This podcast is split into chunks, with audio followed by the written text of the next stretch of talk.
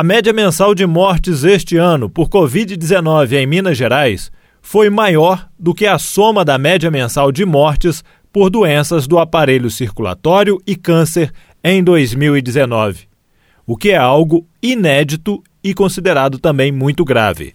Para falar sobre este assunto, nós vamos conversar agora com o professor Sinésio Inácio da Silva Júnior, que é da Faculdade de Ciências Farmacêuticas da Universidade Federal de Alfenas. Professor, primeiramente gostaríamos de agradecer a atenção e a disponibilidade do senhor em conversar conosco. E antes de entrarmos neste assunto, eu gostaria que o senhor falasse um pouco sobre o Indicovid, que é o boletim que é divulgado semanalmente pela universidade. É, ok, Jefferson, é sempre uma, uma oportunidade grata que a gente tem né, de, de levar um pouco mais de, de informação e compartilhar com vocês da imprensa. É, o nosso boletim, é, o Indicovid, é um boletim epidemiológico, e ele traz toda semana né, uma atualização de aspectos epidemiológicos da pandemia, né, especialmente em Minas Gerais e no sul de Minas. E nesse último boletim, a gente fecha toda segunda-feira, então no dia 24, né, infelizmente, né, a novidade que era algo esperado foi que, né, após o, podemos associar, né, após o, a comemoração do Dia das Mães, né, é, nós confirmamos de fato já há uma semana uma reescalada de casos. Então, né, pelo critério né, daquela é, comparação da, da, média móvel de sete dias, né, o pessoal vê até na TV comparado com a de 14 dias antes, nós já estamos então hoje, na verdade, né, é, já oito dias com uma tendência de crescimento do ritmo de novos casos, sendo que na segunda-feira nós batemos né, é, o recorde, um novo recorde de média semanal de casos aqui no sul de Minas. Então isso é muito preocupante porque além do efeito né, de aglomerações e da aglomeração compreensível, né, mas perigosa, né, que houve no Dia das Mães, é, a suspeita é que nós possamos ter já um aumento significativo da própria circulação e do efeito da variante P1, que ela é mais transmissível. Agora, professor, algumas pessoas já estão falando da chegada da terceira onda e outras dizem que não seria nem uma terceira onda, né? Porque o número de internações e de mortes ainda não caiu se comparado à diferença entre a primeira e a segunda onda. Como é que o senhor vê esta situação? Pois é, né? É, é que assim fica, fica mais impactante, né, Jefferson? É, e mais assim, é, acaba pegando no, no, senso comum essa questão de ondas, né? Mas rigorosamente, por, por um critério é, epidemiológico, a gente poderia dizer, né, que você tem uma nova onda quando uma primeira ela leva a, ao ritmo de novos casos a um ritmo muito baixo, praticamente insignificante. E diferente da Europa, né, que chegou é, realmente depois da chamada primeira onda a quase é, zerar né, o surgimento de novos casos, no Brasil isso nunca houve. Né? Então nós tivemos já é, um achatamento da curva no início, que era o desejado, depois nós começamos a partir de, de novembro do ano passado uma escalada, então a gente chamar de uma reescalada né, de casos, que a gente prefere chamar, ou de onda, né, o fato é que de fato, nós não conseguimos significativamente nunca na história da pandemia no Brasil diminuir é, de uma maneira muito sensível os casos. E no caso específico desse ano de 2021, que é o mais grave, né, nós já estamos há praticamente mais de dois meses no, no sul de Minas, vamos falar aqui da nossa região, né, com um ritmo de casos acima de mil novos casos em média todo dia. Então, é mais grave até do que, se a gente for pensar, uma segunda onda, né? Porque já de uma onda que já estava alta, né, nós estamos vendo um repique em cima dessa onda. E até mesmo porque, em relação à ocupação de leitos dos hospitais, né, professor? Por exemplo, se pegarmos o Hospital Regional Samuel Libânio em Pouso Alegre, por exemplo, o boletim que é repassado para a imprensa pela prefeitura a taxa de ocupação de UTI ainda está em torno de 100%. Pois é, essa é uma observação extremamente importante, né, que está afligindo aí todo mundo, a população e muito, né, as equipes é, de saúde nos hospitais que já, já estão exaltas, exaustas e, e é preciso é, observar o seguinte a respeito. A vacinação, afinal, está protegendo contra casos graves e, portanto, internações e mortes? Está. Só que ela tem um ritmo muito lento. E essa proteção, infelizmente, claro, ela está se dando entre aquelas pessoas é, chamadas pessoas idosas, né? E entre os idosos, os mais velhos. Então, isso é verdade. Em relação a pessoas com 80 anos ou mais, por exemplo, já é muito é bacana de a gente ver que aumentou essa proteção. No entanto, com esse alto ritmo de casos que a gente tem mantido, é, muitas pessoas mais jovens, elas têm se contagiado, né, indo para a internação, né, e mesmo que elas de fato tenham um, risco menor é, de morrer do que uma pessoa que tem comorbidades ou uma pessoa mais velha, essas pessoas ocupam os leitos e se sabe que o mais jovem, né, ele ocupa o leito hospitalar por mais tempo. Então você começa a congestionar os leitos hospitalares. Se você tem um ritmo alto de casos acontecendo, você alimenta, né, para se ter uma ideia, nós estamos há dois meses acima de 80 internações por dia no sul de Minas e na segunda-feira agora a média da semana foi 102. Então você soma as novas internações com as internações que estão em curso e estão durando mais, gera esse congestionamento, esse colapso ou quase colapso do sistema e inclusive, né, é, apesar de todos os esforços que a gente tem que louvar as equipes de saúde é, dos hospitais, mas você aumenta o risco de intercorrências e o risco de morte de pessoas né, que estão internadas. E agora, professor, qual é a média de internação? O senhor falou que esses mais jovens, né, apesar da questão do, do óbito é menor, a taxa de mortes é menor entre os mais jovens, mas a taxa de ocupação em uma UTI é grande. Qual é a média dessa taxa de ocupação no leito de UTI? É, da permanência, você diz, né? Isso, a permanência. É, então, é, nós tínhamos, né, tínhamos em relação à população que era mais vulnerável, mais é, de maior idade, você poderia ter aí 15, 20 dias, né, é, 21 dias de, de ocupação do leito, né, e triste dizer, né, porque esse leito se desocupava, infelizmente, né, é, boa parte, na maioria dos casos, por óbito, né, então essas pessoas resistiam menos. Agora, o que, que a gente está observando, né?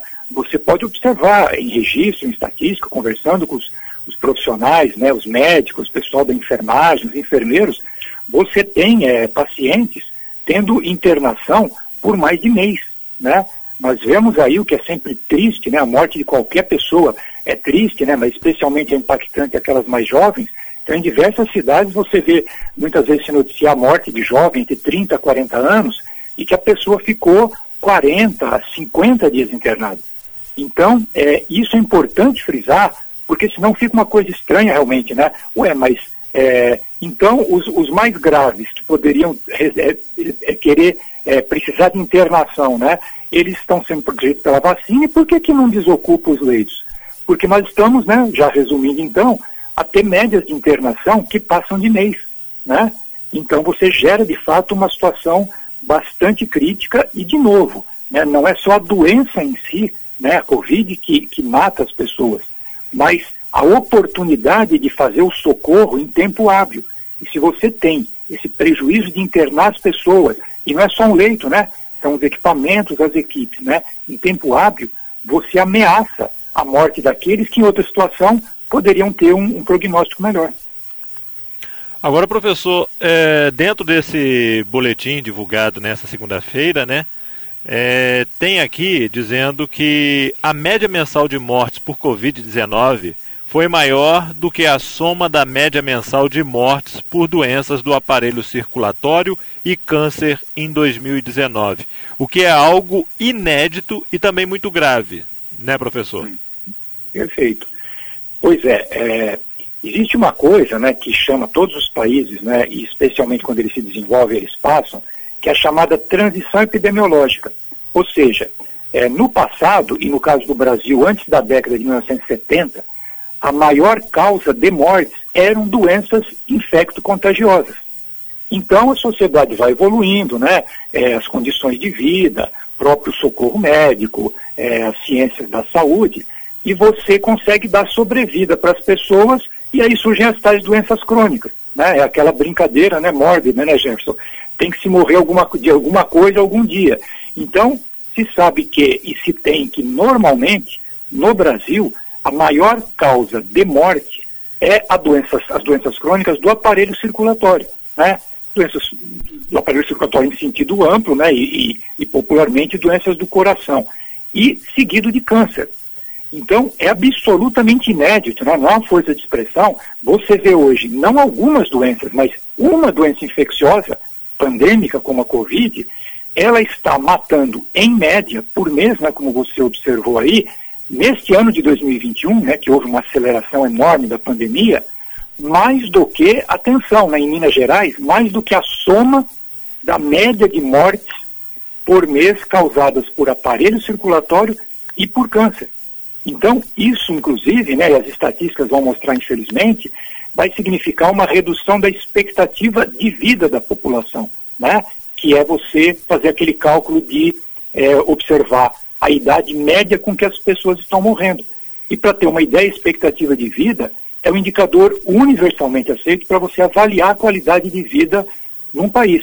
Então, é, para que se tenha dimensão, por fim, né, em relação a essa questão da, do impacto de mortes, no sul de Minas, em 2019, antes da pandemia, normalmente, por todas as causas, por dia, morriam 57 pessoas em média. 57 pessoas.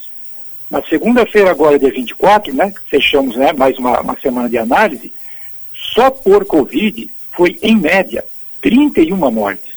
Só por uma causa de uma doença, que é a Covid-19 pandêmica. Estamos conversando aqui no De Bem com a Vida com o professor Sinésio Inácio da Silva Júnior, que é da Faculdade de Ciências Farmacêuticas da Unifal, a Universidade Federal de Alfenas. O professor, isso são números assustadores e impactantes. E como é que o senhor tem visto é, a questão dos governos, é, e em particular também, todos os níveis, né, tanto municipal, estadual e federal, nessa questão do combate à pandemia? Porque a questão da vacina, o senhor já citou, nós estamos, é, todo mundo constata aí que estamos a passos de tartaruga a campanha de vacinação contra a Covid. Mas em frente a toda essa situação, como é que o senhor tem visto as medidas adotadas pelos governos até aqui? É, pois é, essa questão da vacina, né, muito rapidamente, só lembrando isso, ela está protegendo os mais velhos, só que como você bem notou, né, a passo de tartaruga, ela não tem sido significativa em conter novos casos. Ela está e estará evitando né, casos graves e, e mortes entre aqueles vacinados. Mas, infelizmente, o ritmo não permite a gente dizer que ela está podendo ser usada para evitar casos novos. E aí entra esse papel dos governos. Quer dizer, então nós temos aí, infelizmente, né, a trajetória de toda essa pandemia, uma politização absolutamente desnecessária. Então você tem aí, né, de, de, de fanatismos ideológicos, né, estreiteza mental, é, do governo federal, que é não é falar mal ou bem do governo federal, é quem, a instância que mais poder tem, portanto, mais responsabilidade tem, ainda mais num país que tem um sistema único de saúde como é o SUS, né? Mas não só o governo federal, né? Todos os governos, né, em maior ou menor grau, muitas vezes pecam, né? A gente entende o lado de um prefeito que tem a pressão, né, de, de, estamos numa democracia, né, ele precisa de voto, a pressão imediata. Mas nós temos né, é, incorrido num erro, né, se me permite é, lembrar, e, e, que não fique confusa a questão, que é, olha lá, né, então a gente tem leito hospitalar, a gente relaxa as medidas. Ora, isso não é o mais inteligente. Para não ocupar leito hospitalar, você precisa evitar que surjam casos. Então, um indicador desde sempre que deveria ser priorizado e os governos, né, voltando à sua questão, acabam não priorizando, é surgimento de novos casos. Então, quando a gente fala em qualquer nível de governo, ah, então aqui abriu o leito, é como se a gente dissesse assim, agora estamos autorizados a morrer, só não pode morrer muito. Isso é cruel, isso não é inteligente, né? Nós estamos vendo também muita falha, né? É claro que a população está cansada, né? A responsabilidade é de cada um, mas aquela falha numa fiscalização de fato, não só no discurso, no dia a dia, nas ruas, respeitosamente junto ao cidadão, ao cidadão que não está usando máscara, né? Orientar e, quando necessário, fazer uma autuação. Né? O comércio tem sido muito penalizado e é do comércio que né, você tem empregos, você tem arrecadação. E a gente sabe, por exemplo, que de fato né, é muito mais é, espalhador da doença. Uma aglomeração familiar, uma aglomeração de amigos, né? Em qualquer festa, gente, vamos lá, né? Não existe festa segura. Então você não faz a festa, né? Você vai beber, você vai comer, né? E tem que se haver, tem que haver uma maior é, intensidade de fiscalização, denúncia, que é um termo antipático, né? A respeito disso. Então, é, os governos têm que ficar muito atentos, né? É, por fim, em relação a essa resposta, em identificar os casos prontamente, testar, testar com inteligência, é, identificar os contatos desses casos, para isolar esses casos e as pessoas contactantes deles. E aí nós estamos vivendo, né, é importante essa, essa oportunidade para lembrar, também esse fenômeno. As pessoas às vezes se sentem culpadas ou a gente culpa o outro. Então, né, pessoal, a gente tem que ter o seguinte, ah, mas tem gente que é mais responsável e tal. A gente brinca dizer, né, entre nós, é, para os alunos, para a gente mesmo, o profissional de saúde e dentro da saúde, você não é Deus nem juiz. Então, você não tem que fazer juízo de valor sobre os outros. O que, que a gente quer dizer com isso? Se você for detectado, né, e aí as prefeituras têm que fazer esse esforço, mas tem essa dificuldade, como um caso, é, diga onde você esteve. Ah, eu estive lá no churrascão, na festa, né, e tal. Diga, ninguém vai para a cadeia por causa disso, né? É, por quê? Porque isso é extremamente importante. Então, os governos têm que fazer identificação rápida de casos, o contato, rastreio do contato isolamento dessas pessoas. Se isso estivesse sendo feito, muito bem feito desde o início, inclusive, a gente não, ter, não, não, não precisaria, né, vir e mexe aí, fazer essas medidas né, generalizadas de restrição que tanto tem causado sofrimento e prejuízo econômico.